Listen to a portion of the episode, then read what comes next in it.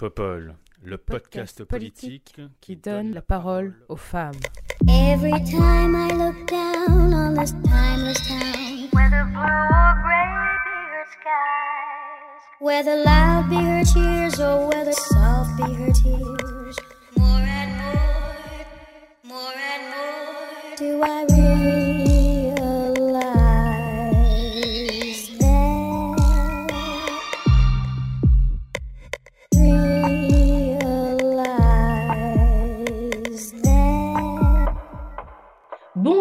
Bonjour, bienvenue sur ce nouvel épisode de Popol. C'est le 15e épisode de la troisième saison de Popol. Et pour ce nouvel épisode, j'ai l'immense plaisir d'accueillir Anaïs Gaspard. Bonjour Anaïs, Salut! comment vas-tu?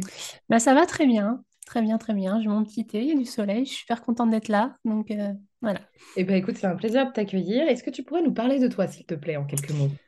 Alors, donc je m'appelle Anaïs, j'ai 33 ans, euh, je suis bibliothécaire en- dans le milieu universitaire et euh, j'ai créé un petit podcast qui s'appelle L'Euphorie du moment, dans lequel euh, j'évoque mon parcours et ma transition de genre et dans lequel je parle de féminisme, de lesbianisme et voilà, je raconte un petit peu ma vie. Voilà. Podcast qu'on vous conseille et qu'on vous a déjà conseillé dans la newsletter de Popol Post. Mais euh, où est-ce qu'on peut retrouver ce podcast, Anaïs, s'il te plaît? Alors, euh, sur Spotify, sur Deezer, sur toutes les plateformes euh, en général. euh, voilà. Et puis, il y a un- avec Acast, il y a directement un lecteur aussi pour, le, pour lire le. Donc, voilà. Donc, sur, vous pouvez me retrouver sur mon compte Insta, euphorie.podcast. Donc, voilà, il y aura toutes les infos et tous les liens. Nickel, ben on vous invite à aller découvrir ce podcast qui est pour le coup vraiment chouette. Donc euh, bravo et euh, Merci merci de partager, euh, de partager ce podcast avec nous. Deuxième invitée de ce jour, Charlotte Barbanza. Bonjour Charlotte, Bonjour Léa, bonjour les filles. comment vas-tu? Ben, je vais extrêmement bien, je suis ravie d'être là, merci de m'avoir invitée. Avec grand hâte de plaisir. voir comment ça va se passer. Certainement bien, si ça peut te Oui, j'en rassurer. doute pas. Est-ce que tu pourrais nous parler un peu de toi, s'il te plaît, Charlotte? Oui, donc je m'appelle Charles Barbaza, j'ai 27 ans. Euh, dans la vie, je suis journaliste programmatrice pour la chaîne parlementaire LCP. Et c'est comme ça que j'ai connu Léa, en fait. Euh, elle est chroniqueuse dans notre émission.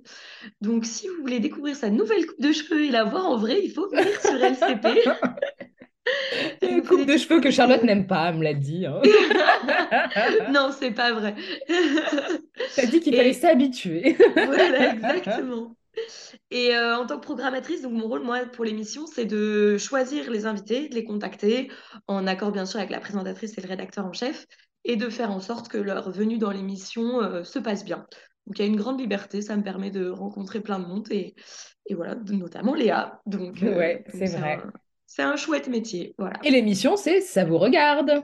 C'est l'émission Ça vous regarde, effectivement, qui est en direct le mardi, mercredi, jeudi sur LCP. Et, euh, et on enregistre le vendredi. C'est diffusé pareil, 19h30, 20h30 le vendredi aussi. Et bien sûr, euh, on vous invite à regarder cette émission euh, tous les jours, presque. Merci beaucoup, Charlotte. Et enfin, troisième invitée de ce nouvel épisode de Popol, Claire Cachet. Bonjour, Claire. Bonjour! Comment ça sur- va? Bah, très bien, contente d'être sur le même fuseau horaire, ça change. Oui, c'est vrai ça. Je Quelle surprise. loin, normalement. Oui, exactement. Je, je vis aux États-Unis, je vis à Los Angeles, donc là je suis à Paris pour euh, deux mois. Donc c'est chouette, euh, c'est chouette d'être parmi vous. Et Donc bah, voilà. c'est clair. Écoute, on est ravis aussi que tu sois là. Est-ce que tu pourrais nous parler de toi aussi, s'il te plaît? Oui, bien sûr. Donc, euh, je m'appelle Claire, j'ai 28 ans, je vis aux États-Unis du coup. Je suis conseillère en sexualité, donc c'est très proche de sexologue. Basée à Los Angeles, j'ai une chaîne Twitch depuis un peu plus de trois ans je fais beaucoup de, bah, de conseils en sexualité sur Twitch, d'éducation sexuelle, disons.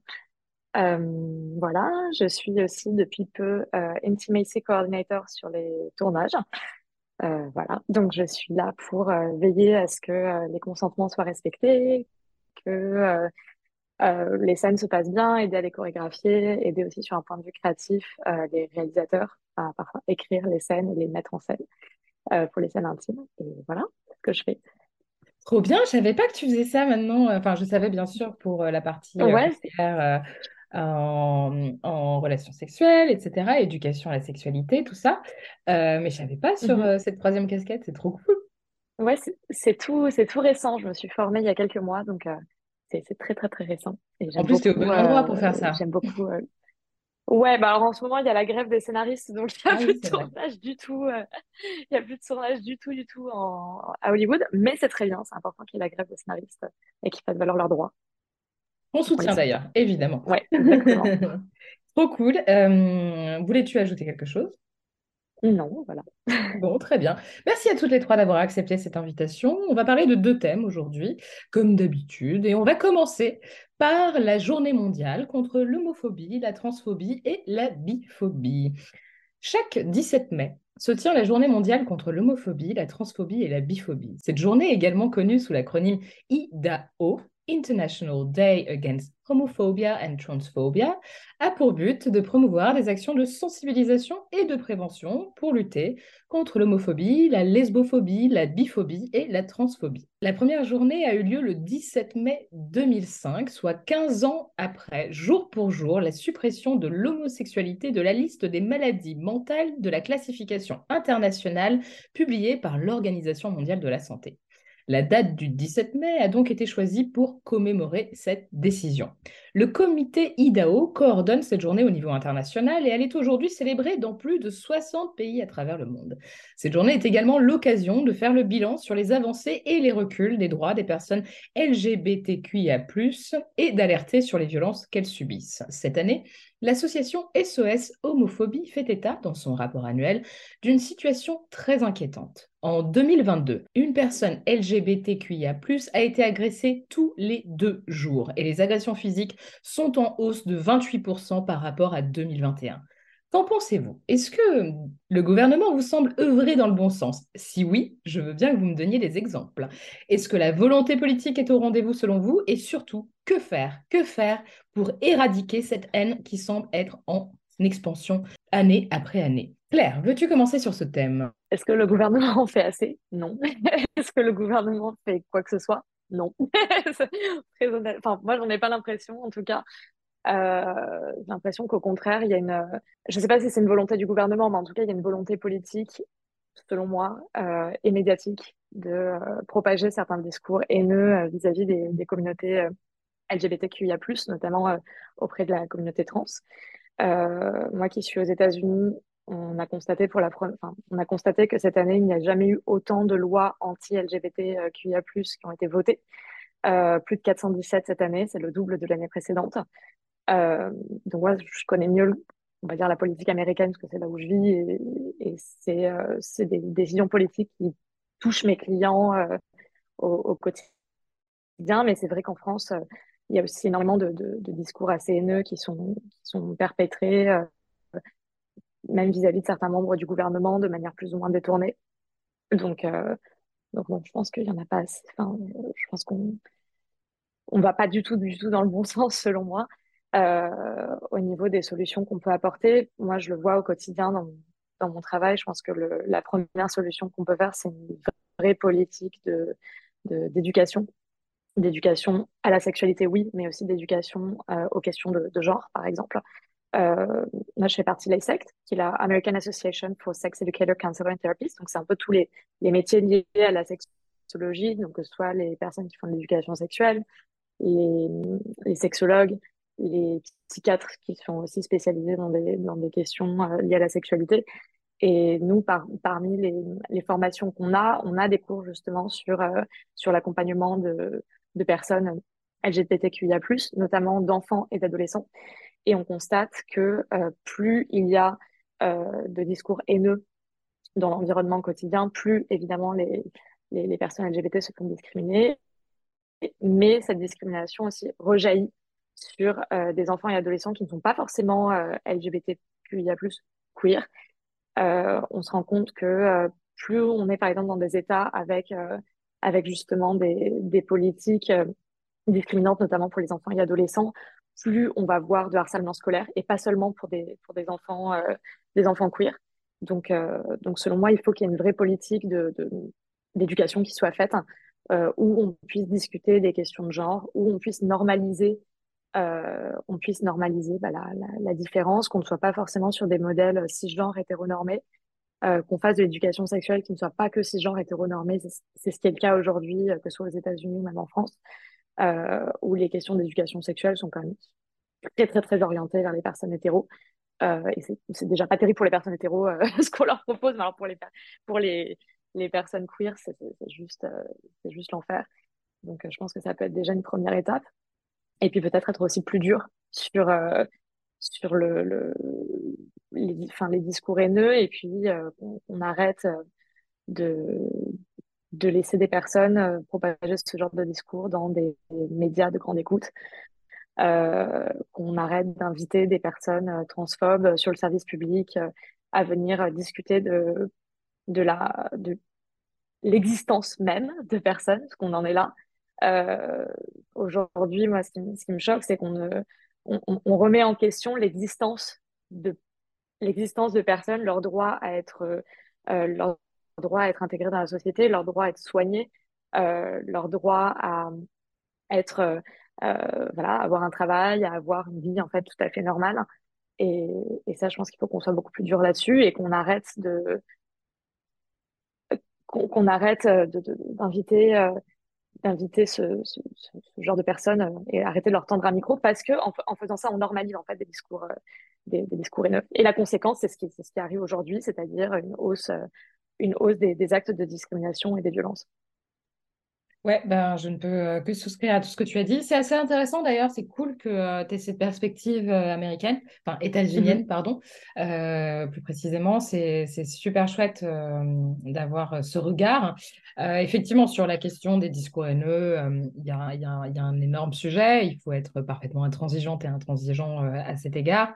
Et au-delà même des médias, pour peut-être rajouter quelque chose à ce que tu disais, il y a un discours LGBTQIA+ fort euh, et particulièrement transphobe, parce qu'il faut bien le dire, euh, au sein de nos institutions. Enfin, moi, je me souviens euh, d'Astrid Panossian, qui est quand même la fondatrice de La République En Marche et qui est désormais députée de la majorité, qui est quand même une députée quand même assez importante et influente au sein de la Macronie, qui qui avait posé cette question au gouvernement en parlant d'une association transphobe et en louant un peu le travail euh, de deux euh, psychanalystes euh, totalement transphobes au sein même de l'hémicycle, sans que personne vraiment ne réagisse autour d'elle. Et moi, cette séquence m'avait énormément choquée. Et c'est là que je me suis dit qu'en fait, le discours haineux est présent de partout, et effectivement avec les conséquences que l'on connaît. Charlotte, toi qui suis la politique, j'ai fait cette transition pour toi, évidemment.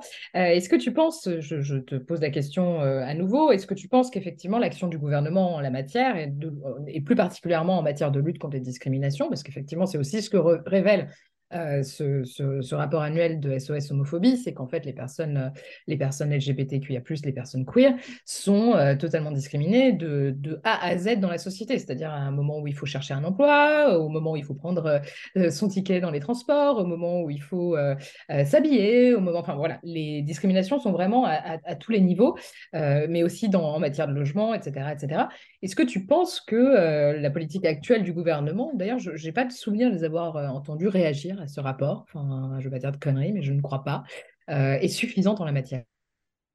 Ah, Honnêtement, euh, en préparant cette émission, j'ai réfléchi, j'ai regardé, je me suis dit qu'est-ce qui concrètement avait été mis en place par le gouvernement, d'ailleurs celui-ci ou même les précédents, hein, parce que c'est pas forcément euh, la faute de Macron et uniquement de Macron, ça fait des années. La dernière mesure phare, évidemment, et on l'a fêté là cette semaine, c'est les 10 ans du mariage pour tous. Et là-dessus, ça a été une vraie et grande avancée qui a été quand même euh, euh, de haute lutte parce que ça s'est pas fait tout seul, on s'en rappelle très très bien. Mais depuis effectivement 2017 et l'arrivée d'Emmanuel Macron au pouvoir, je me dis mais qu'est-ce qui concrètement a aidé euh, les personnes gays, et trans euh, dans leur vie quotidienne? Je trouvais qu'une seule mesure, c'est euh, la gratuité des préservatifs. Voilà, bon, ça c'est c'est une mesure qui est, qui est importante. Hein. Honnêtement, pour les jeunes, ça change beaucoup de choses de pouvoir aller en pharmacie sans ordonnance et d'avoir des préservatifs gratuits. C'est une grande entrée, mais sinon, hormis ça, je sais pas. Ouais, mais en plus, en, plus c'est une mesure qui est assez macro parce qu'elle concerne tout le monde réalité. Ouais, ouais, tout à fait, tout à fait, bien sûr. Et, euh, et donc j'ai regardé un petit peu, et il y a l'ILGA qui, euh, donc, qui est euh, une asso, l'International Lesbian, Gay, Bisexual, Trans and Intersex Association, qui publie chaque année le classement des pays européens en matière de, de, de, respect des droits LGBT. Et alors en 2017, on était cinquième, et maintenant, on est passé, on, on est descendu jusqu'à la 13e place en 2020. Euh, en 2021, on est un peu remonté à la septième place, et maintenant on n'est que dixième. Hein. Vous imaginez, sur tous les pays européens, on est dixième, donc c'est vraiment pas exceptionnel comme résultat quand on dit que la France est le pays des droits de l'homme. Euh, on n'est pas forcément au top de ce qu'on pourrait faire, ça c'est clair. Et notamment, ce classement, il a baissé parce que depuis le gouvernement Édouard Philippe, il y a beaucoup de plans de lutte contre les euh, discriminations qui n'ont pas été renouvelés. Et par exemple, aussi, les, associations euh, LGBT ont, beaucoup de revendications qui ne sont pas forcément entendues par le gouvernement. Donc tout ça, ça amène à dire qu'effectivement, on peut faire beaucoup mieux, le gouvernement peut faire beaucoup mieux. Mais je pense que c'est aussi, avant tout, une question sociétale avant d'être une question fondamentalement politique. Et je crois que le, mieux et le plus important, c'est de faire évoluer les mentalités. Parce qu'une fois que les mentalités auront évolué, bah, la politique va suivre. Et là-dedans, les médias ont un vrai rôle à jouer aussi, de dire, euh, ben voilà, il, faut euh, défendre et, aussi populariser et faire en sorte que tout le monde entende la parole des, personnes gays, trans, et queer parce que plus on entendra témoignages et plus les gens se rendront compte que en fait on est tous pareils, on est tous des êtres humains et des hommes et des femmes et on est tous frères et sœurs en fait et c'est moi ce message-là de tolérance que je voudrais porter. Bah ouais, carrément, je, je peux que, euh, que euh, saluer ton propos. Très intéressant d'être allé regarder effectivement l'historique euh, du classement de la France, comment, comment la France se place, ça permet un bon éclairage. merci beaucoup, Charlotte. Et hum, alors, euh, Anaïs, toi, euh, qu'est-ce que tu, qu'est-ce que tu penses de tout Je te repose la question, hein, du coup. Euh, est-ce que vous pensez, bonjour Anaïs, Gaspard, est-ce que vous pensez que le gouvernement fait suffisamment d'efforts pour lutter contre les discriminations à l'égard des personnes queer? Bah, ça va pas être très surprenant, mais bah, je suis d'accord avec tout ce qui a été dit, donc non. ça se vérifie, et je suis tout à fait d'accord avec ce que tu viens de dire, Charlotte. la il faut d'abord faire changer les mentalités et en fait les violences, alors les chiffres sont pas bons du tout, hein, les comptes sont pas bons, on s'en rend compte et de toute façon on s'en doutait un petit peu, mais ce qui est, euh, plus violent, c'est de la part des institutions, de la politique, euh, des médias et ça c'est un rôle, tu le disais, c'est un rôle vraiment hyper important. Euh, les retours de bâton, hein, les backlash, comme on aime souvent dire, souvent c'est dû à ça. et moi, les plus grandes violences que je peux voir dans les assauts à titre personnel, à chaque fois, c'est institutionnel. Enfin, c'est administratif, c'est politique. Et quand on parle des communautés, de notre communauté, enfin, c'est hallucinant de voir que on est, on est résumé à des, à des choses horribles souvent et on parle de nous à notre place. Les, souvent, les, quand, on, quand on invite des gens qui sont concernés, ces personnes-là sont toutes seules sur un plateau entourées de personnes cis, euh, hétéros, et elles doivent se débrouiller comme elles peuvent. Et c'est assez euh, violent de voir que, bah, dans les faits, dans les chiffres, bah, ça, se traduit par de la violence et forcément, bah, les gens, euh, ils ont l'impression que ils vont perdre des droits, qu'on va leur prendre des droits, sauf que non, en fait, en faire gagner à d'autres personnes, ça va pas du tout euh, vous en enlever. Ça fait que élever la société et rendre, donner de l'égalité à tout le monde. Voilà, c'est une base, il n'y a rien de violent à ça.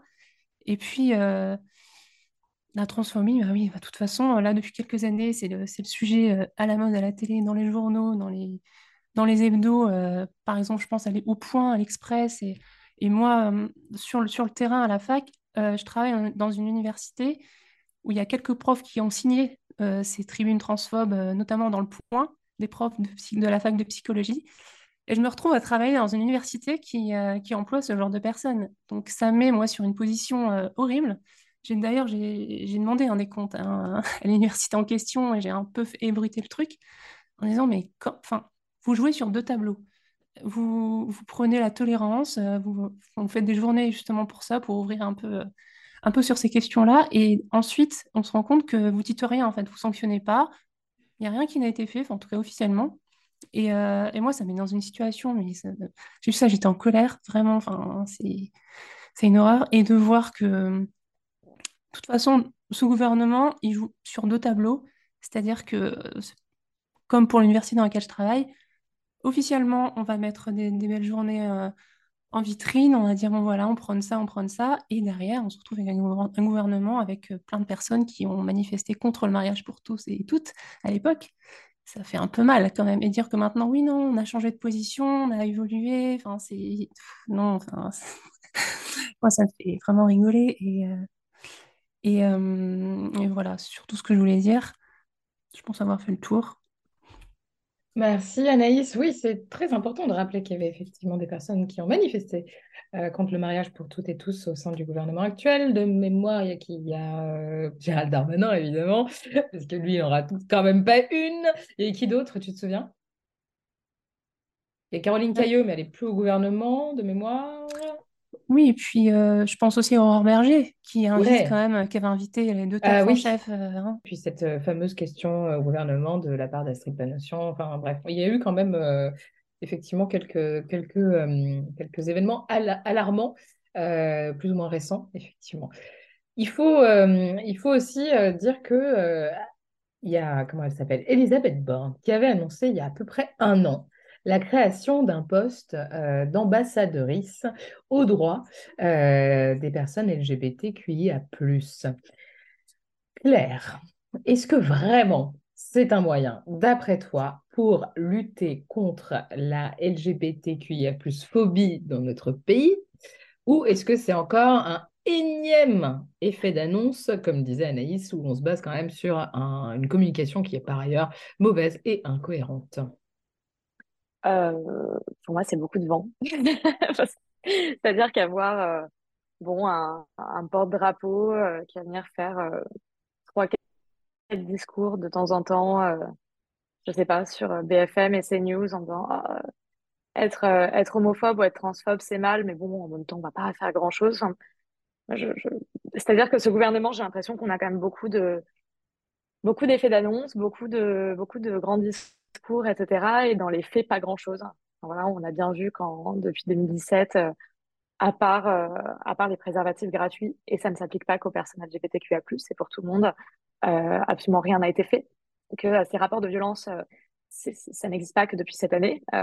Il y a eu une hausse des, y a eu une hausse des violences contre les personnes LGBTQIA+, depuis plusieurs années. C'est pas la première fois. On n'en parle pas, on ne fait rien. Donc avoir, euh, avoir une, euh, une personne qui va venir euh, juste sortir deux, trois discours sur des plateaux de télé de temps en temps et, et servir, entre guillemets, de pot de fleurs et dire non mais regardez, on détourne le problème. Enfin, moi, je trouve pas ça très intéressant. Je pense qu'il y a des actions beaucoup plus concrètes et par ailleurs faisables qui peuvent, qui peuvent être faites. Et, et déjà, si par exemple nos institutions commençaient par rendre, par exemple, les, les parcours administratifs plus faciles euh, pour les personnes trans, bah, c'est des choses beaucoup plus simples qu'on peut faire. On n'a pas besoin de, de recruter quelqu'un et de, de faire tous des effets d'annonce. On peut euh, déjà commencer par là, ça peut être bien. Euh, surtout qu'on a clairement les moyens de le faire. Euh, rendre, rendre les parcours de transition aussi euh, un peu plus simples. Ça peut être une, ça peut être une étape. On met par exemple dans les programmes d'école de médecine des cours sur, euh, sur justement, bah, par exemple, les transitions de genre ou même tout simplement des, questions de santé publique euh, qui peuvent être appliquées aux personnes LGBTQIA+. Euh, je pense notamment, bah, par exemple, sur toutes les questions de, de maladies sexuellement transmissibles, etc. Aujourd'hui, si on veut des ressources, bah, on est obligé d'aller plus vers des, comment s'appelle, des, endroits comme les LGBT centers, etc. Les centres LGBT, pardon, je le fais en français, où, euh, là, on aura euh, pour le coup des, des, des médecins et des, des personnels soignants qui sont vraiment formés sur des, des, problématiques bien particulières. Le problème, c'est qu'aujourd'hui, par exemple, vous allez aller chez un généraliste, demander à être testé, on va vous faire qu'un on va vous proposer qu'un test pour le VIH, pas le reste. Euh, moi, je, je, je trouve qu'aujourd'hui, il y y a un problème qui est très global et qui peut être changé de plein de manières différentes, en passant par l'éducation, en passant par voilà, rendre des démarches administratives plus simples, euh, en faisant des vraies campagnes de santé publique, justement pour, euh, pour offrir un- une accessibilité à la santé plus simple pour tout le monde.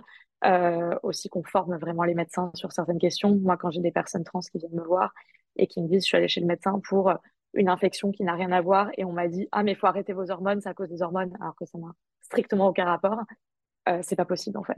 Et je pense qu'il faut, par exemple, qu'on sanctionne ce genre de choses, euh, qu'on, en fait, qu'on qu'on force un peu les différentes, euh, les, les différentes institutions, mais aussi les, les, différents lieux où les personnes LGBT subissent des, euh, subissent des, des, des discriminations. Il faut qu'on les force à ne plus pratiquer ça, en fait. On peut pas continuer, euh, on peut pas continuer comme ça. Oui, oui, c'est sûr que les euh, chiffres euh, nous poussent à une, intransigeance absolue, quoi. Genre, pour reprendre un slogan bien Mhm. connu, tolérance zéro. Claire Donc, abordait euh, la question de l'éducation tout à l'heure, Charlotte. Toi, tu parlais aussi de la question de la nécessité de faire évoluer la société, les mentalités, les mœurs, etc. Euh, moi, il y a un truc auquel je pensais, enfin, à laquelle je, oui, un truc auquel je pensais, c'est euh, notre ministre de l'Éducation, depuis que euh, ce n'est plus euh, le, euh, comment il s'appelle déjà, Blanquer, qui était quand même complètement obsédé par ces histoires de wokisme, de ceci, de cela, et clairement n'était pas prêt à mener une large politique de sensibilisation, d'éducation, question queer. Est-ce que tu penses que Pape Ndiaye euh, pourrait éventuellement porter ce type de projet ambitieux, mais aussi sur la question d'égalité sexuelle, parce que très souvent, et d'égal- d'égalité à la, pardon, d'égalité, non, d'éducation à la sexualité, pardon, au consentement, etc. Parce que très souvent, les associations euh, euh, pointent du doigt euh, les manquements en, termes d'éducation sur ces questions-là, et puis aussi l'absence de cours pourtant obligatoires euh, dans les collèges, lycées, etc. Est-ce que tu penses qu'on peut peut-être espérer, euh, en tout cas à court terme, un changement en la matière? Alors, oui, oui, bien sûr, bien sûr, euh, ça c'est effectivement des revendications qui doivent être portées politiquement. Après, Pape Ndiaye ou pff, a priori, c'est pas son combat pour l'instant. En tout cas, il s'est absolument pas prononcé euh, sur ce sujet-là. Mais peut-être que ce qui pourrait être intéressant, et j'ai réfléchi en vous disant là maintenant, ce serait de créer un ministère en fait, pour, euh, ou en tout cas un secrétariat d'État pour aider les personnes gays, trans, queer et, euh, avoir un vrai organe institutionnel qui soit exclusivement dédié à cette question-là. Parce que moi, je pense que effectivement, il y a, un accompagnement sur le parcours qui doit se faire, mais aussi ce qui est important, à mon sens, c'est vraiment d'aider les associations du type Le Refuge qui sont, elles, sur le terrain, qui quotidiennement euh, euh, aident les personnes qui sont, concernées. Et ces associations-là, clairement, elles manquent de moyens, en fait. Et euh, je voulais vous raconter une petite anecdote, une rencontre que j'ai faite il y a deux jours. Justement, euh, on avait décidé avec Léa de- de- de- d'aborder ce thème-là. Et en fait, je me baladais dans la rue et j'avais mes écouteurs euh, et puis je vois un, monsieur sur ma droite qui me fait un petit pouce en l'air comme ça. Donc, je vois qu'il attend une réponse, donc je lui refais un petit pouce en l'air. J'enlève mes écouteurs et il vient me voir et, et euh, je sais pas, peut-être que j'ai eu un réflexe un peu réticent. Il me dit, non, non, mais t'inquiète pas, je vais pas du tout t'agresser euh, ni te draguer, je suis gay. Je lui dis ok, ok. Donc on commence à discuter. Il me raconte un peu sa vie et là il me dit qu'en fait euh, il est à la rue depuis le début de la semaine parce que il a perdu son emploi. En fait, il travaillait au Plaza. euh, il a, il a perdu son job parce qu'il lui faisait faire des, des horaires monumentaux et que et qu'au bout d'un moment il, il en pouvait plus en fait. Donc il, il est parti de son job. Comme il était logé par le Plaza, il a immédiatement perdu son logement. Donc qu'est-ce qu'il a fait? Il est allé chez son oncle. Son oncle l'a accueilli euh, pendant 15 jours, 3 semaines. Et puis un jour, son oncle, il était d'origine africaine, je ne sais pas exactement quel pays. Son oncle lui dit, bah écoute, euh, pour éviter d'avoir des problèmes, tu vas te marier avec, euh, une femme. Il lui dit, mais non, en fait, moi, je ne peux pas me marier avec une femme parce que déjà, un, ce serait un mariage, un mariage arrangé. Et deux, surtout, je suis gay. Et en apprenant ça, son oncle l'a viré de chez lui. Donc en fait, ce, ce jeune homme, il avait 28 ans, il s'appelle Caïs, il m'a dit, mais euh, voilà, moi je me retrouve à la rue du jour au lendemain. Et on est en 2023. Et qu'est-ce qui s'est passé? Je lui dis, mais écoute, je sais pas trop quoi faire pour t'aider, moi euh, j'ai un tout petit appart, je peux pas t'accueillir. Il me dit, non, mais même si tu m'avais proposé, je vais pas chez les gens comme ça. Et, euh, et, et je lui dis, bah écoute, le mieux c'est que tu contactes des assos et tout. Et il me dit, mais j'ai déjà appelé le refuge, mais le problème c'est que là on est jeudi de l'Ascension. Ils m'ont dit, bah il faut que tu attendes lundi en fait. Donc il s'est retrouvé quatre jours à la rue parce que l'asso ne pouvait pas l'accueillir tout de suite. Et ça aussi, parce que moi, J'habite dans une ville de taille moyenne, donc à Paris, c'est même plus simple pour trouver des, des assos, je pense. Mais quand on est une ville voilà, de 30 000, 40 000 habitants, il n'y a pas forcément d'assos euh, sur place. Et donc ça, moi, vraiment, ça m'a choqué cette expérience-là. Je suis rentrée chez moi, j'étais vraiment hyper mal. J'ai essayé de l'aider comme j'ai pu, je lui ai donné des sous, je lui on a mangé ensemble et tout, mais euh, c'est hyper anecdotique, quoi, comme aide. euh, c'est pas ça qui va l'aider au quotidien. Donc, euh, j'ai pris son numéro, on va, on va se donner des nouvelles, etc.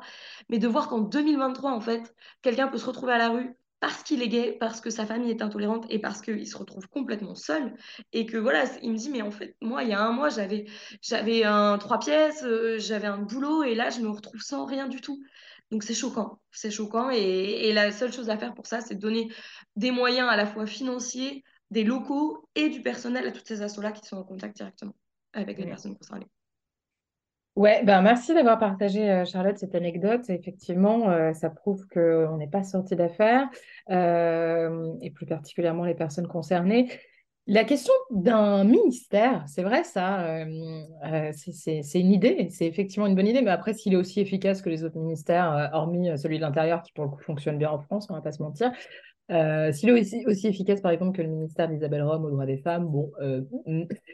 D'ailleurs, je me demande si elle n'a pas cette casquette aussi, euh, je si je dis pas de conneries, je me demande si elle n'est pas censée intervenir aussi sur, euh, la part, sur les droits des personnes euh, LGBTQIA+. Est-ce que c'est dans son En, portefeuille? en tout cas, de mémoire, ça fait pas partie de l'intitulé de son poste. Ça, c'est Et vrai, il y a aussi raison. Marlène Schiappa qui est sur l'aide aux assos. Donc, euh, je, je vois ta tête, Léa, La non-aide, aux assos.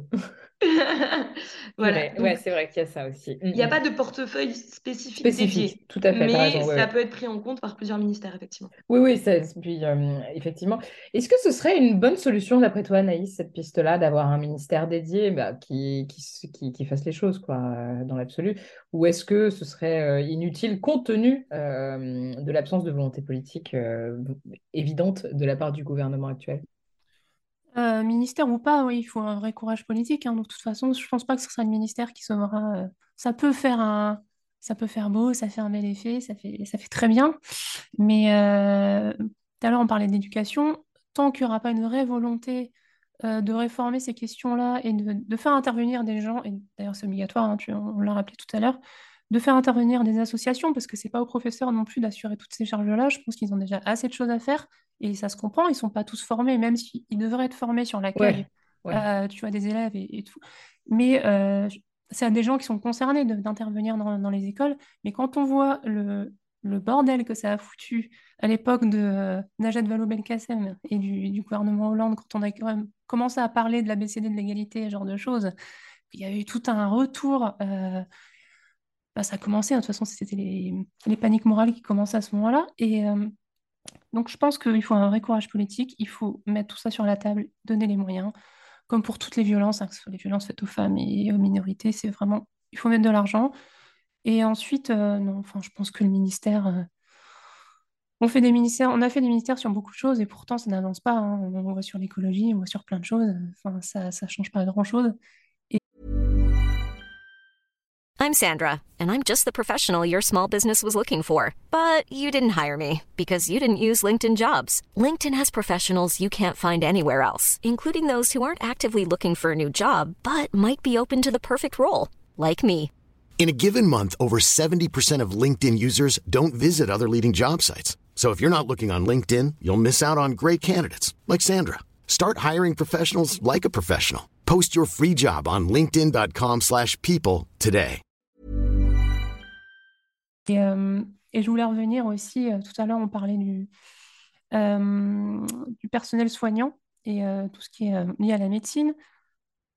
C'est incroyable de voir qu'en fac de médecine, quand vous abordez ces questions-là, on est sur des, choses qui sont vieilles de 30-40 ans. En fait, les médecins ne sont pas du tout formés à ça. On est sur des termes complètement erronés, on est sur des choses complètement dépassées. Et au-delà de l'école, il y a aussi le, comment on forme les médecins, en fait, aussi à tout ça, au personnel soignant. Et nous, on arrive des fois face à des gens qui sont... On essaie de trouver des médecins qui peuvent euh, aider les, asso- les associations, aider les personnes trans. On est face à des gens qui sont... qui ne savent pas du tout de quoi ils parlent. Et, c'est hallucinant. Donc, nous, on essaie de faire un travail sur le terrain avec ça, avec, euh, avec tous ces médecins. On essaie de les ouvrir et de leur donner des brochures, des ressources.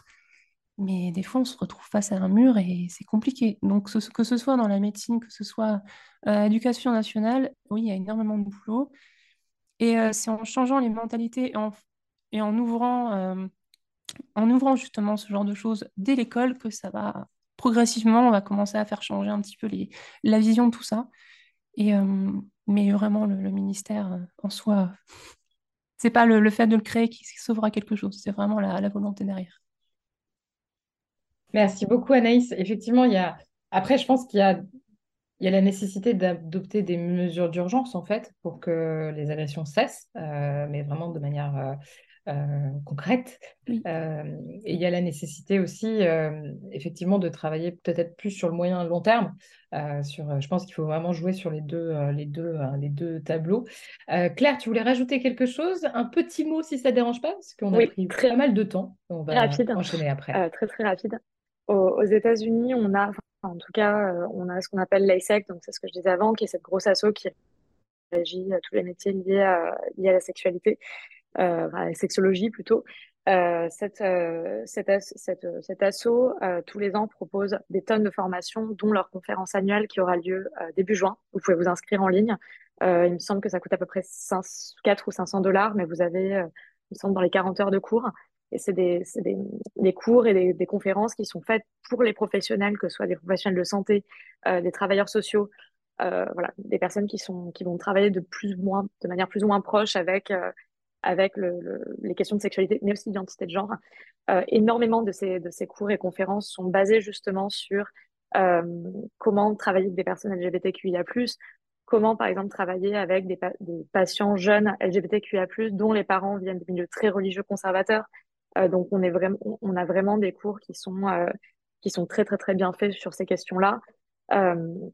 ils font aussi beaucoup de cours sur l'approche de l'éducation sexuelle et de la sexualité pour les personnes racisées ou pour des personnes qui ont euh, un, background culturel un peu différent, donc qui sont extrêmement inclusives. Donc, ça peut intéresser des personnes qui écoutent et qui travaillent potentiellement euh, sur des questions de sexualité, d'identité de genre, qui sont travailleurs sociaux, etc., euh, vous avez cette, cette conférence annuelle qui aura lieu début juin. Donc, les inscriptions, c'est maintenant. Si ça vous intéresse, c'est tout en anglais. vous avez environ voilà 40 heures de cours et, et ces cours sont disponibles jusqu'à fin décembre, une fois que vous êtes inscrit donc, ça peut être vraiment intéressant. Moi, je sais que je l'ai fait tous les ans et ça m'aide énormément dans la prise en charge de mes, de mes clients. Est-ce que tu peux rappeler euh, le site internet où on peut éventuellement ouais, bien sûr. Euh, euh s'inscrire, s'il te plaît? C'est très intéressant. Bien sûr, je, te l'écris là. Euh, donc, c'est ASECT. Ah, je, je te l'écris dans le chat.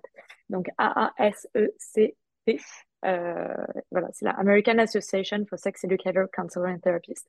Normalement, c'est fait pour les, voilà, les personnes qui travaillent dans ce, dans, dans, dans, le milieu de la sexologie, mais c'est ouvert à tous. Vous pouvez complètement euh, prendre, euh, prendre un, un pass et, euh, et, venir assister au cours. Ok, ben merci beaucoup. Et pour celles et ceux que ça intéresse, on rappelle A-A-S-E-C-T. Vous devriez trouver en, en, tapant sur votre moteur de recherche préféré. Merci beaucoup à toutes les trois d'avoir pris le temps de partager vos analyses et vos propositions vos pistes de réforme, d'ailleurs, si, les membres du gouvernement nous écoutent, c'est peut-être euh, ici, chez Popol, que vous allez trouver euh, quelques pistes intéressantes pour lutter contre la LGBTQIA plus phobie, les, pardon. Passons au deuxième thème. On voulait parler de la dernière interview de Macron. On va faire rapide sur ce thème parce que finalement, hein, est-ce qu'on doit vraiment s'étendre hein? Lundi dernier, le 15 mai, le président de la République répondait aux questions du journaliste Gilles Boulot lors du 20h sur TF1. Ukraine, impôts, réforme des retraites, pouvoir d'achat, voici les thèmes qui ont été discutés pendant l'interview. Le président semblait déterminé à passer à autre chose, pour le dire plus clairement, avec la volonté assez évidente de faire de la contestation sociale contre la réforme des retraites une vieille histoire. Pourtant, son intervention n'a pas vraiment convaincu au-delà de son cercle le plus proche, et à l'approche d'une nouvelle journée de mobilisation et les débats sur la proposition de loi du groupe Lyot, qui prévoit d'abroger la réforme des retraites, rien n'est vraiment tout à fait gagné pour l'exécutif. Qu'en pensez-vous? Est-ce que cette intervention vous a semblé convaincante? Et d'après vous, est-elle plutôt synonyme d'apaisement ou d'huile sur le feu? Charlotte, qu'en penses-tu? Alors déjà, juste en tant que journaliste, je voudrais signaler le très bon boulot de Gilles Boulot, qui, euh, vraiment a, posé les bonnes questions, demandé des précisions quand il le fallait, sans animosité, comme on avait pu le voir précédemment, par exemple quand Edouard Blenel avait interrogé Emmanuel Macron, ni sans déférence, comme on avait pu le voir avec Laurent Delahousse. Donc vraiment, il a fait un très bon job. L'interview, a été suivie par 6 millions de téléspectateurs, ce qui en soi n'est pas énorme. Hein. Il y a déjà eu beaucoup des allocutions qui ont été bien plus suivies. Donc c'est signe que peut-être les gens en ont un peu marre euh, de, voir Emmanuel Macron à toutes les sauces et que ça les intéresse peut-être pas forcément tant que ça. Après, sur le contenu en tant que tel, la grosse annonce a été qu'il va euh, baisser les impôts de, va faire une économie d'impôts de 2 milliards d'euros pour les classes moyennes. Alors déjà, il faut définir ce que sont les classes moyennes, hein, ce qui n'est pas, pas forcément évident en termes de stats, l'INSEE, tout ça, c'est n'est pas très très clair. Et surtout, il n'a pas dit vraiment quand euh, il allait faire ça. Il a dit, voilà, au cours de cette mandature, quand la trajectoire budgétaire le permettra. Donc autant dire que pour être plus flou, c'est très difficile de faire plus flou, mais bon, ça a au moins le, mérite d'être une annonce qui, peut satisfaire plusieurs personnes. Mais c'est aussi, on va pas se mentir, une façon d'attirer l'attention ailleurs que sur la réforme des retraites, d'essayer de forcer les gens à tourner la page. Bon, les gens sont pas forcément dupes, etc. Et moi, je voulais aussi parler un petit peu de, de l'Ukraine, parce que c'est là-dessus que c'est ouvert ouverte l'interview. Et donc sur, euh, sur l'Ukraine, moi j'ai trouvé qu'il y a eu une espèce de, forme d'hypocrisie parce que donc Zelensky est venu à Paris, on a annoncé qu'on allait lui euh, donner, des, enfin, donner à l'Ukraine des chars, des canons César, etc. Mais pas d'avion de chasse. La raison qui a été invoquée, c'est de dire ah bah euh, en fait on, veut aider l'Ukraine à résister, mais on ne fait pas la guerre à la Russie. Il faut savoir qu'effectivement la diplomatie c'est une question éminemment politique et que très certainement Emmanuel Macron ne peut pas dire clairement et ouvertement tout ce qu'il pense là-dessus. Mais c'est quand même fou de dire on aide l'Ukraine à résister, mais on ne lui donne pas vraiment ce dont elle a le plus besoin, à savoir des avions de chasse. Et puis après, dernier point là-dessus, ça n'a pas été évoqué, pendant l'interview, mais il y a 413 milliards d'euros, il faut se rendre compte, 413 hein, milliards d'euros, c'est énormissime, qui sont attribués aux, forces armées françaises et à la défense française pour les sept prochaines années. Donc en fait, on trouve 413 milliards d'euros. On n'a pas, d'argent pour les retraites. Bon, c'est un autre débat dans lequel je ne vais pas rentrer parce qu'il est assez, complexe et chacun a son avis là-dessus. Mais 413 milliards d'euros pour les, pour les armées.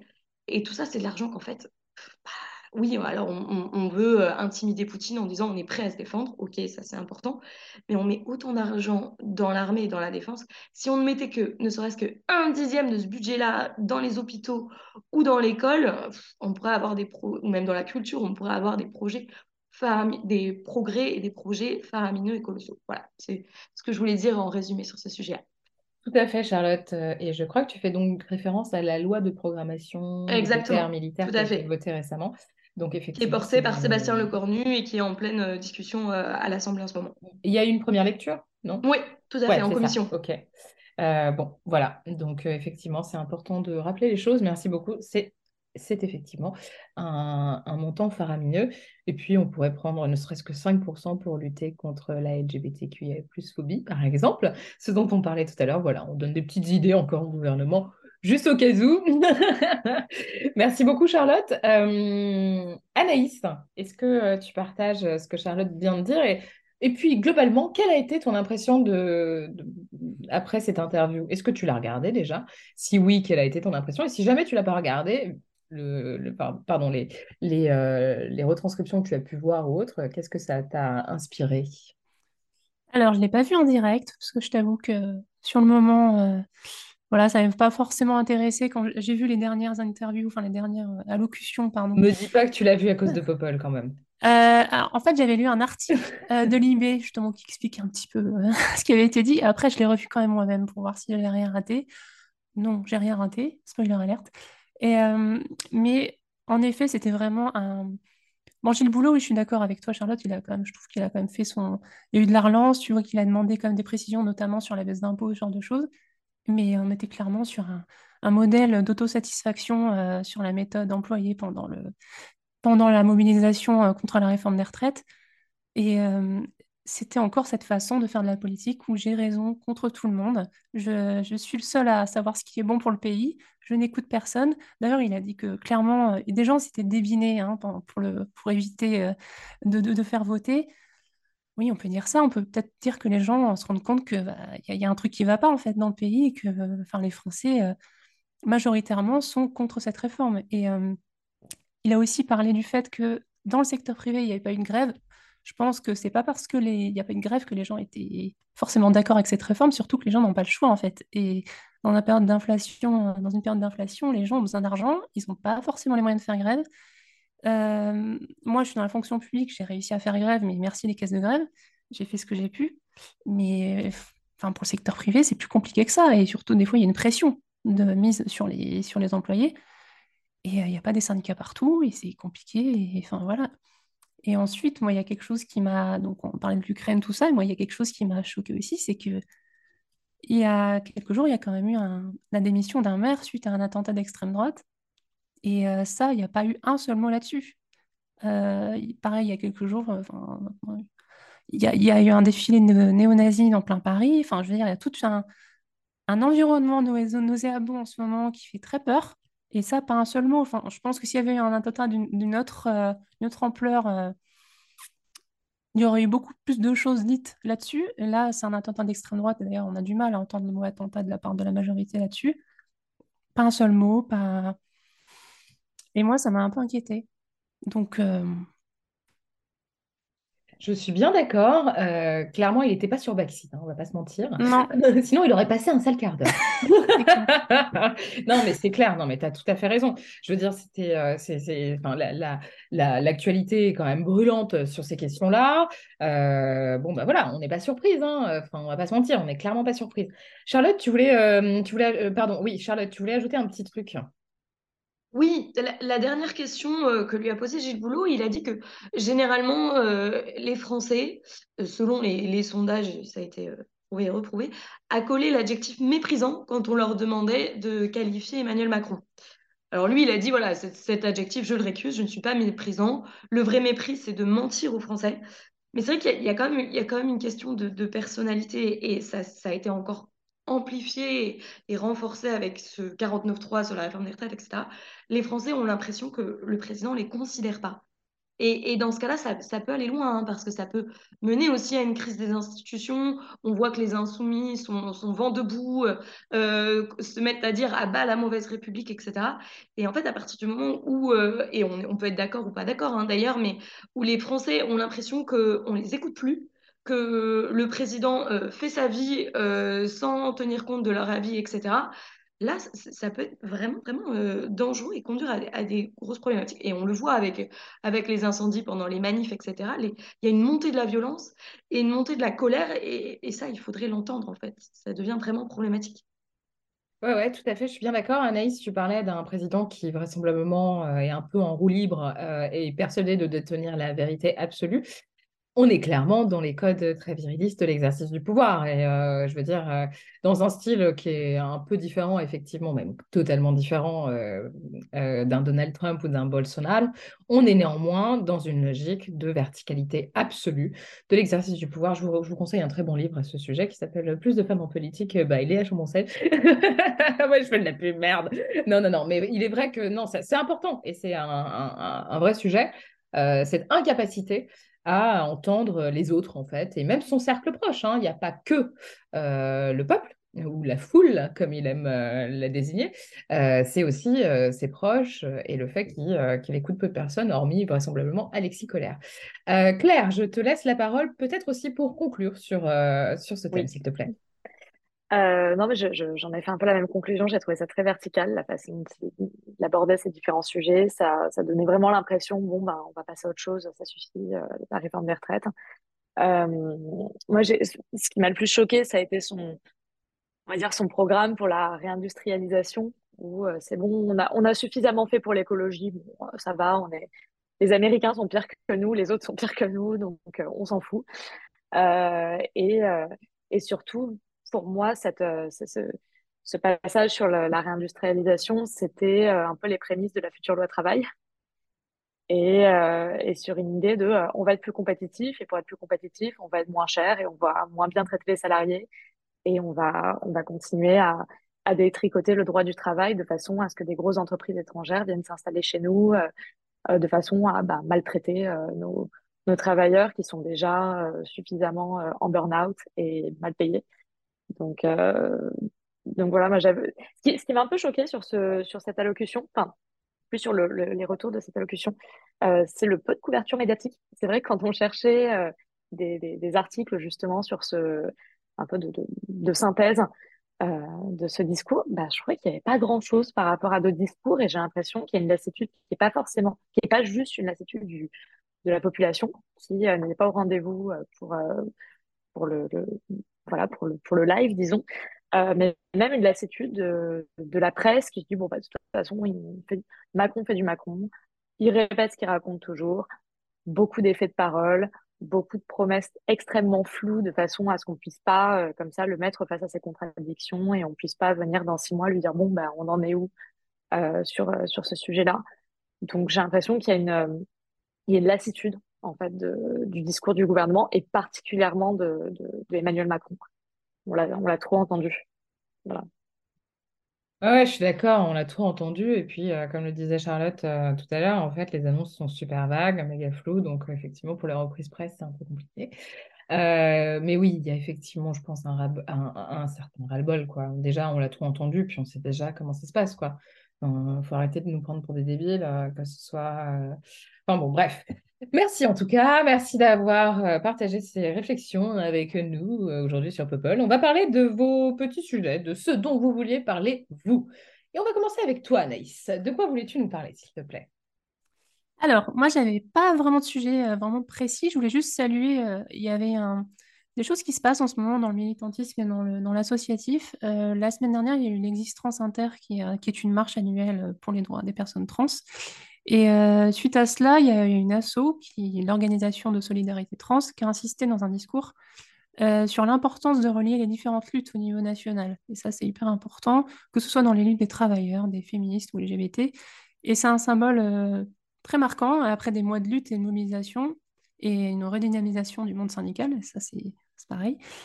Euh, et je trouve que c'est hyper motivant de voir fleurir ce genre d'initiative. Et ensuite, on a appris quelques jours plus tard que le, le collectif euh, Toutes des femmes euh, allait s'organiser en association et allait s'ouvrir. Et donc ça, c'est super. Donc, qui est un, qui à la base est un collectif femmes trans et cis qui débunkait les arguments essentiellement anti-trans et qui faisait des formations aussi sur le sujet.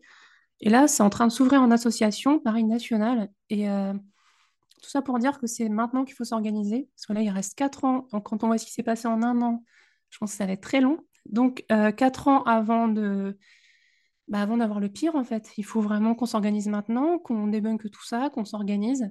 Et on a de tout le monde. Et pas que les pas rester dans un entre-soi. euh, il faut vraiment. Là, on parlait tout à l'heure des, des solutions. Le fait de s'organiser comme ça, ça permet de toucher le plus, le plus grand nombre. Et, euh, et ensuite, sur un, dans un aspect plus, plus culturel, plus léger, je voulais quand même euh, euh, rappeler que Tal Modesta a sorti un, livre super sur son parcours, euh, son parcours de transition, euh, qui est un journaliste indépendant, si vous ne savez pas, et qui vient de sortir son livre et qui est super. Alors, spoiler alert, j'ai beaucoup pleuré. C'était quand on connaît les parcours, ça nous rappelle plein de choses, et c'est aussi surtout un, un livre euh, qui est plein d'amour, qui est plein de plein d'espoir, et euh, ça permet aussi de rappeler ces, questions de, famille choisie, de, solidarité voilà, dans la communauté. Et euh, c'est un livre qui est, qui est euh, accessible à tout le monde. C'est une centaine de pages et je vous le conseille vraiment de le lire parce que c'est super. Voilà. Merci beaucoup Anaïs. Effectivement, j'ai hâte de le lire aussi, il faut que je l'achète. Euh, et on précise que c'est donc euh, Talma Desta, que ça s'appelle La fin des La fin monstres des monstres, oui. et que c'est le premier livre publié par la maison d'édition de la revue La La Déferlante. déferlante, C'est ça. Voilà. Qui font un très bon travail aussi. dans votre librairie préférée, votre librairie indépendante préférée en allant sur placedeslibraires.com et ou .fr pardon et éviter les, les grosses euh, machines comme la Fnac et compagnie, s'il vous plaît. Exactement. Je fais de la pub pour les libraires indépendants et indépendantes. Euh, Charlotte, de quoi voulais-tu nous parler, s'il te plaît? Merci beaucoup, Anaïs. Alors moi, je voulais vous parler du dernier film de Maïwenn, qui s'appelle Jeanne du Barry, qui est le film euh, euh, hors compétition qui a fait euh, l'ouverture du Festival de Cannes. Donc déjà, pour commencer, bah, de quoi il parle ce film? Bah, comme le titre l'indique, il parle de la vie de Jeanne du Barry, qui a été pendant de longues années la favorite du roi Louis XV. Et donc, la particularité de Jeanne du Barry, c'est que c'est une fille du peuple.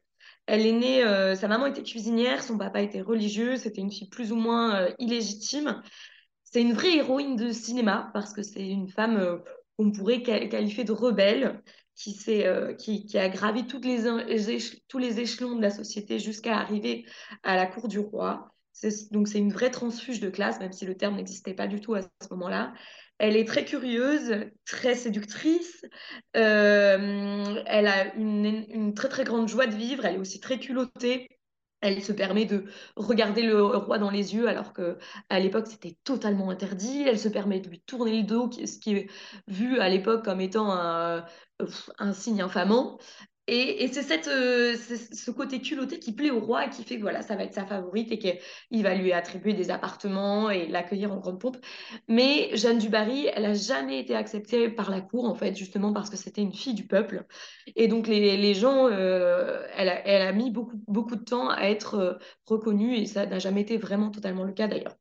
Bon, et sinon, sur ce film en particulier, il y a un côté un peu problématique. Le côté problématique, c'est que le rôle de Louis XV, il est joué par, vous avez certainement entendu parler, Johnny Depp. Johnny Depp, c'est son grand retour au cinéma. C'est assez surprenant d'avoir choisi un Américain pour euh, jouer le rôle d'un roi de France, mais il s'avère qu'il parle bien français en fait. Bon, il n'a pas des grands dialogues hein, dans le film, c'est fait exprès à mon avis, mais, euh, mais on se rend compte que bah, il presque pas d'accent et il se débrouille très très bien en français. Mais au-delà de ça, la question c'est, ok, Johnny Depp revient dans le cinéma après toute la, toute l'affaire et tout le scandale Amber Heard. Alors, il a gagné son, procès euh, contre Amber Heard, mais il a perdu son procès en, en diffamation contre le Sun. Le Sun qui l'a accusé de violence conjugale qui a perdu son procès. Donc, en soi, et on a tous vu les vidéos où il était euh, archi bourré. Euh, on le voit jamais taper Amber Heard, mais on le voit euh, fracasser des bouteilles au sol, casser de la vaisselle, etc. Et visiblement, il n'est pas du tout dans son état normal. Et Johnny Depp, quand le film a été projeté à Cannes, il a reçu une standing ovation. Donc, qu'est-ce que nous, féministes, on fait de ça, en fait? Ça pose aussi un petit peu la question, comme Adrien Quatennens qui, hop, au bout de 3-4 mois, il a le droit de revenir à l'Assemblée et puis on fait comme si de rien n'était. Bah, Johnny Depp, c'est un peu le, même problème euh, au cinéma. Alors, est-ce qu'il fallait lui interdire de faire des films? Pas forcément, puisqu'acteur, c'est quand même son métier. Mais de là à lui faire une standing ovation, moi, je trouve ça assez problématique. Et, et Maïwen a été interviewée dans Quotidien. Et euh, dans Quotidien, ils lui ont, demandé justement, bah, est-ce que vous sentiez un peu mal à l'aise? Et elle, sa réponse était assez bizarre. elle a dit qu'elle avait besoin d'un acteur qui, la fasse vibrer euh, elle a dit qu'elle avait d'abord euh, casté des acteurs français, que ça s'était pas fait, etc. Qu'elle était euh, arrivée à Johnny Depp, qu'elle lui avait proposé le rôle, etc. Et que concernant ce déjà, il a été casté avant, le, avant les, procès quand même. Mais elle, a dit, bah, c'était la parole de l'un contre l'autre, et je cite, je ne me suis pas sentie légitime de le juger. Ok, bon, bah, en tant que réalisatrice, ça reste un engagement comme un autre. Et dans cette interview sur, sur Quotidien, euh, on l'a aussi amené sur le sujet d'Adèle Haenel. Adèle Haenel, pour euh, replacer un peu le contexte, elle vient de publier une lettre ouverte dans Télérama, enfin pas une lettre ouverte, une lettre en, réponse à une sollicitation de Télérama, où elle dit que voilà, elle abandonne euh, le cinéma. Donc pour rappel, Adèle Haenel, c'était l'actrice qui s'était levée violemment et qui, était, avait quitté la salle au César en 2020 quand un César avait été attribué à Roman Polanski.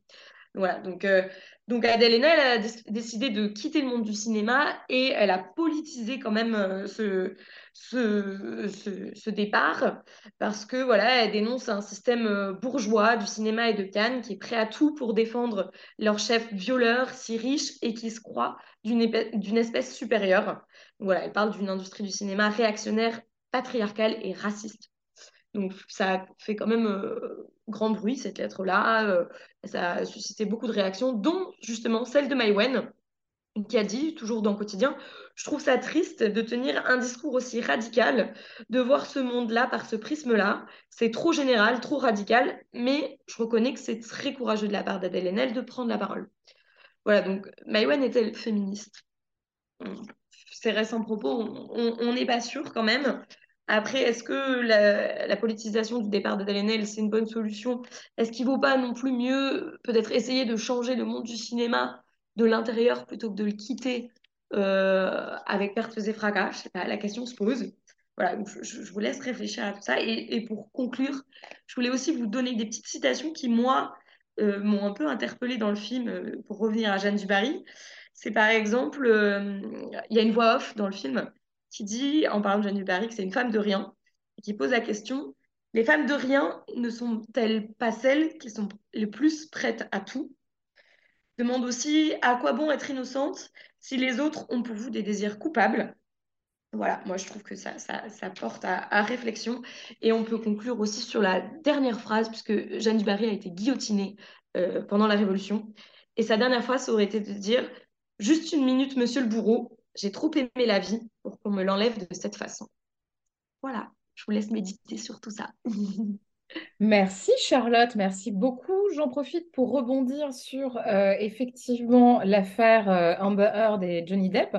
Pour préciser, alors la question de savoir est-ce qu'il doit encore faire du cinéma, moi la réponse c'est ben non, euh, pour plein de raisons en fait. Déjà parce que je pense que ça va, il a déjà une belle carrière, il est peut-être temps qu'il prenne sa retraite. Et puis aussi parce que euh, il faut savoir que Amber Heard, elle a une vie euh, qui a été totalement comment dire, complètement annulée en fait. Hein. La vraie cancel culture, elle est là. Amber Heard a dû changer d'identité, elle a dû changer de pays. Elle ne pourra certainement plus jamais retravailler dans ce domaine. Donc je pense qu'il euh, y a quand même un deux poids deux mesures qu'il faut, euh, faut préciser ici.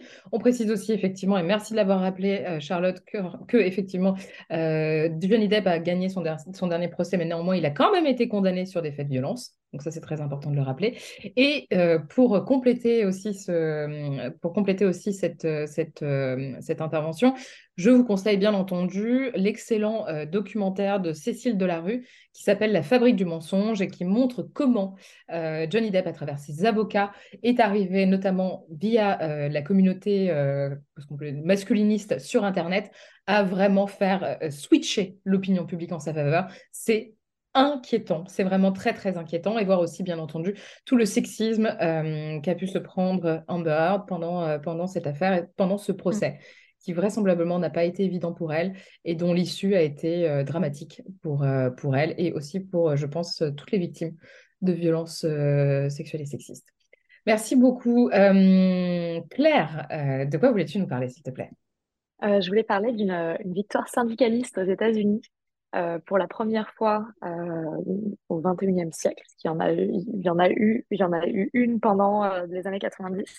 c'est la première fois que des stripteaseuses se sont syndiquées officiellement et, et, ont rejoint la Actors Equity pour, pour lutter justement contre les abus qu'elles subissaient de la part de certains clubs. Ce sont des, des, des danseuses de Los Angeles qui ont fait deux ans de piquet de grève euh, alors pas tous les jours, hein, mais régulièrement devant euh, le club qui, qui, abusait euh, avec leurs conditions de travail, de façon à être reconnus comme des artistes, à obtenir les mêmes droits que voilà, des, acteurs, actrices, que des danseurs et danseuses qui ne sont pas ce qu'on appelle des danseurs exotiques. de façon, par exemple, à ne plus avoir à payer le club pour pouvoir travailler, ce qui est illégal, mais ce qui était fait jusqu'à présent dans tous les clubs, tous les clubs de striptease, où implicitement euh, les danseuses devaient reverser un pourcentage de ce qu'elles gagnaient euh, au club pour être protégées, c'est-à-dire pour que le videur fasse leur travail, euh, tout simplement pour pouvoir danser. donc voilà, pour vous donner un ordre d'idée, en général, donc c'est implicite, c'est cette partie de vos types que vous étiez censé donner, c'était entre 20 et 50 de vos revenus.